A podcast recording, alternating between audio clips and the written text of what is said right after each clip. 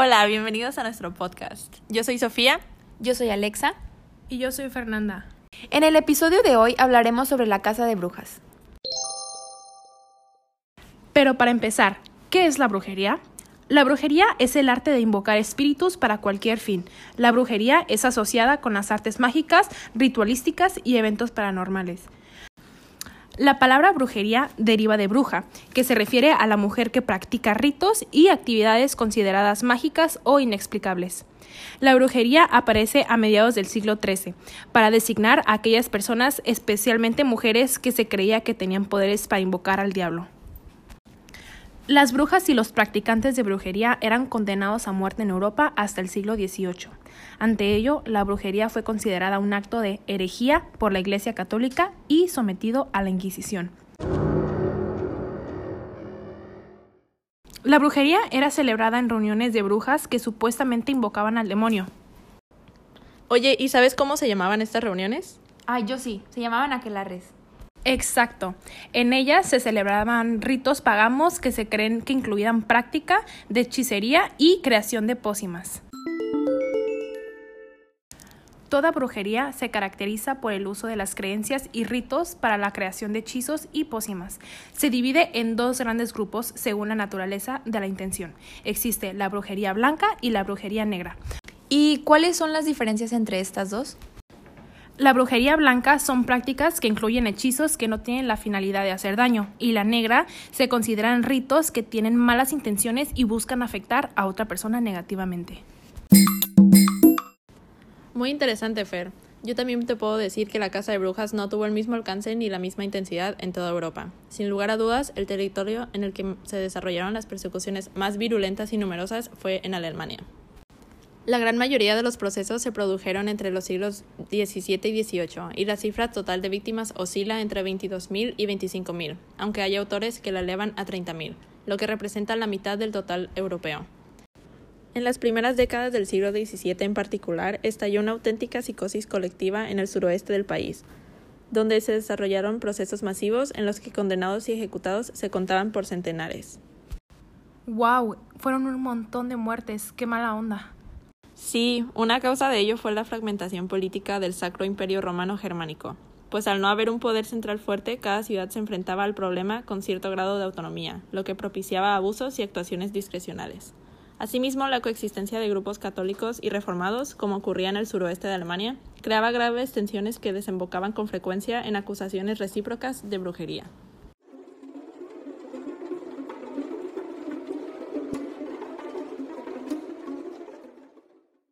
La magia o la brujería en general, la invocación de fuerzas y seres sobrenaturales para obtener determinados resultados, ha estado presente en la cultura humana desde sus mismos inicios y aún sigue presente en prácticamente todas las culturas. Desde la antigüedad, las diversas culturas han impuesto castigos para las personas a las que causaban daños mediante la magia o la brujería. Ah, ¿como la magia negra? Sí, exacto.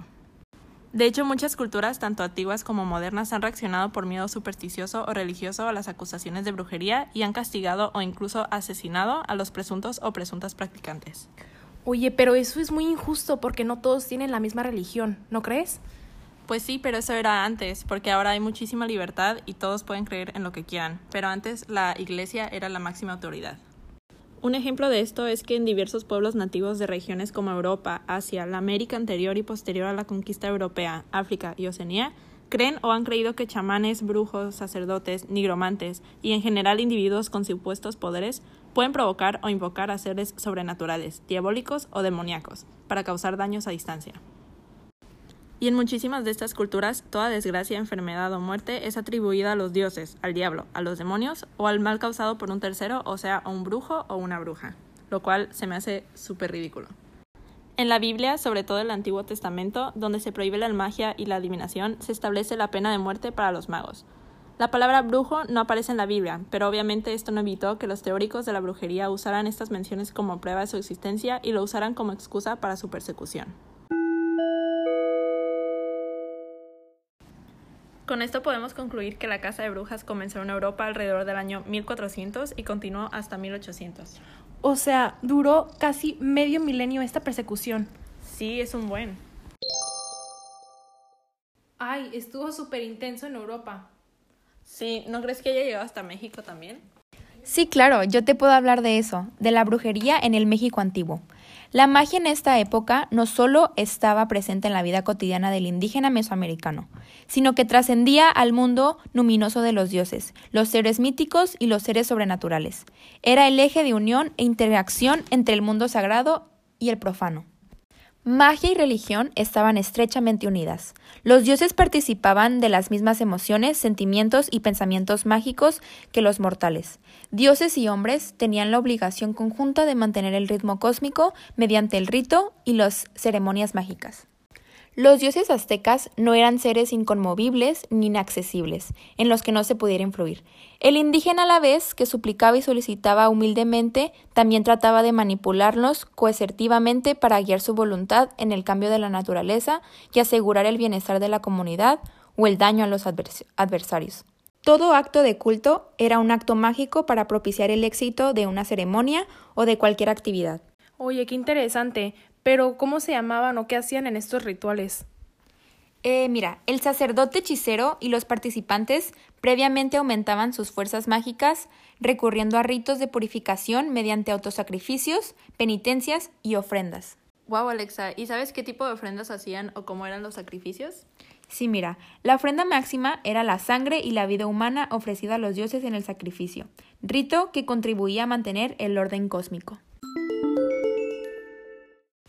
Oye Alexa, pero eso es de hace muchísimos años. Ahorita, ¿cómo son los rituales de brujería en la actualidad? pues ahorita en México lo que hacen los, los brujos o hechiceros es que prestan servicios. Por ejemplo, hechicería, trabajos de amarres, hechizos de amor, amarres con vudú con nombre y fotos, este, magia blanca que te ayuda a solucionar problemas económicos, de salud, problemas de amor. Este, también hay conjuros de suerte y limpieza de espirituales, limpieza de malas energías, entre muchos otros servicios. Oigan, y no sé si también se han dado cuenta que en infinidad de películas, cuentos, novelas, ilustraciones y pinturas de todos los tiempos han frivolizado acerca de las brujas. Las pintan como criaturas feas, viejas y malvadas que hacían pócimas con hierbas y bayas y vivían solas en el medio del bosque, rindiendo culto a deidades paganas. Pero recapitulemos. Hemos dicho que son fuertes y poderosas e independientes, conocedoras del poder de la naturaleza y los elementos, capaces de vivir solas, sin un hombre, lejos de la civilización. Yo pienso que la casa de brujas fue la excusa que encontró el patriarcado para acabar con el poder de las mujeres conectadas con la naturaleza, veladoras de los cultos ancestrales que tenían que ver con los ciclos de la vida, protectoras de la tierra y sabedoras de medios abortivos. Fer, sí, también esto lo podemos ver hoy en día cómo nos quieren todavía oprimir y manipular o incluso controlar a las mujeres. Sí, fue como la excusa para acabar y controlar a las mujeres independientes, como a las viudas y madres solteras que poseían de sus tierras y que aparte querían tener el control de su sexualidad, de su cuerpo y de su capacidad de gestar. Y si se dan cuenta, ha sido retratada esta mujer independiente o bruja como mujeres feas, malvadas, Siento que más que nada el patriarcado lo que quería hacer era castigar a esas mujeres que estaban siendo independientes porque era mal visto en esas épocas.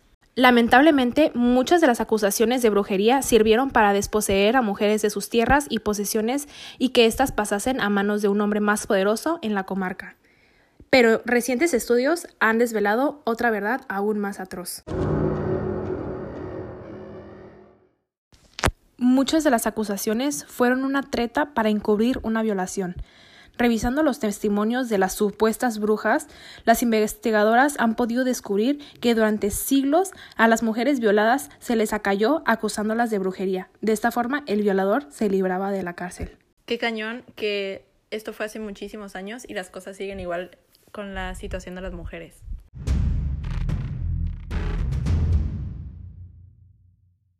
A continuación mencionaremos algunos casos de brujería que han pasado a lo largo de los años.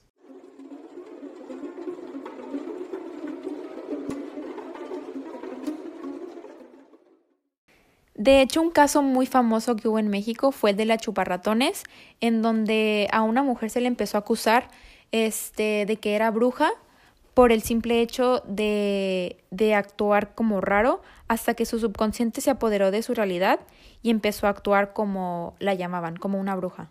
y hasta que llegó el punto en donde ella tuvo que confesar que sí era bruja, después de tanta manipulación psicológica de terceros. El siguiente caso es el de Agnes Sampson, que ocurrió en el siglo XVI. Agnes era una partera y sanadora escocesa acusada de practicar magia negra por el rey James VI. Las sospechas del rey de que las fuerzas del mal actuaban contra él ganó impulso después de que él y su corte se enfrentaran a una terrible tormenta en el mar. Agnes fue acusada de brujería, detenida y torturada, pero negó todos los cargos, hasta que un día, después de ser, de ser, torturada por muchísimo tiempo, finalmente confesó que era una aliada de Satanás y conspiró para matar al rey. Después de esto, ella fue estrangulada y quemada hasta morir. Otro de los casos muy conocidos de alguna bruja en la vida real ocurrió en, los, en el siglo XVII. En Salem eh, existía una mujer viuda, vieja por supuesto, que estaba tan sola y tan desesperada que ella entraba a la casa de los recién casados y se robaba a los hijos bebés, ya sean recién nacidos o de un año, y se decía que los mataba y les sacaba sus órganos y sus grasas para crear ungüentos y poder crear pócimas y hechizos. Después ella fue cachada y ahorcada enfrente de toda la aldea.